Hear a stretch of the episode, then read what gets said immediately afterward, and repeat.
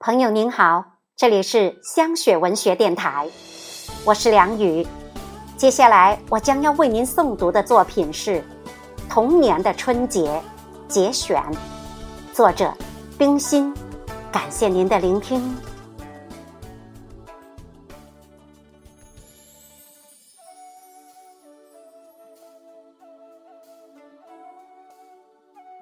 最有趣的还是从各个农村来耍花卉的了。演员们都是各个村落里东闲的农民，节目大多是跑旱船和王大娘鞠大缸之类。演女角的都是村里的年轻人，插着很厚的脂粉。鼓乐前导，后面就簇拥着许多小孩子。到我家门首，自然就围上一大群人。于是他们就穿走演唱了起来，有乐器伴奏，歌曲大都滑稽可笑，引得大家笑声不断。耍完了，我们就拿烟酒点心慰劳他们。这个村的花卉刚走，那个村的又来了。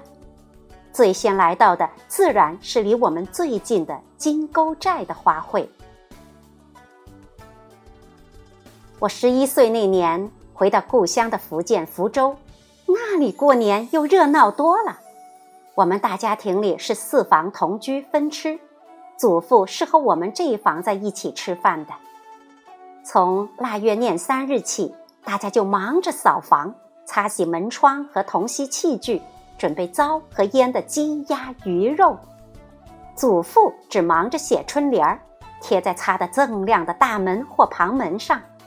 他自己在元旦这天早上还用红纸写一条：“元旦开业，新春大吉。”以下还有什么吉利话，我就不认得，也不记得了。新年里，我们个人从自己的姥姥家得到许多好东西。首先是灶糖、灶饼，那是一盒一盒的糖和点心，据说是祭灶王爷用的。糖和点心都很甜，也很黏，为的是把灶王的嘴糊上，使得他上天不能汇报这家人的坏话。最好的东西还是灯笼。福州方言“灯”和“丁”同音，因此送灯的数目总比孩子的数目多一些，是添丁的意思。那时我的弟弟们还小，不会和我抢。多的那一盏总是给我。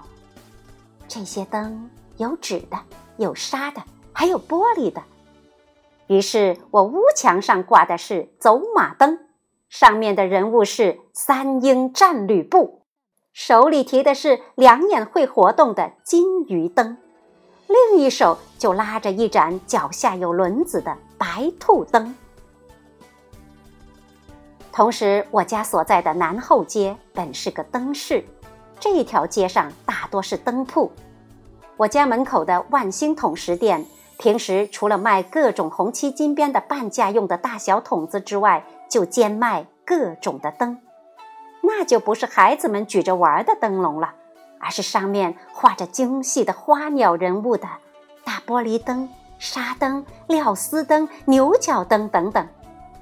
元宵之夜都点了起来，真是花市灯如昼，游人如织，欢笑满街。元宵过后，一年一度的光彩辉煌的日子就完结了。当大人们让我们把许多玩够了的灯笼放在一起烧了之后，说：“从明天起，好好收收心，上学去吧。”我们默默地听着，看着天井里那些灯笼的星星余烬，恋恋不舍的，带着一种说不出的惆怅寂寞之感。上床睡觉的时候，这一夜的滋味儿真不好过。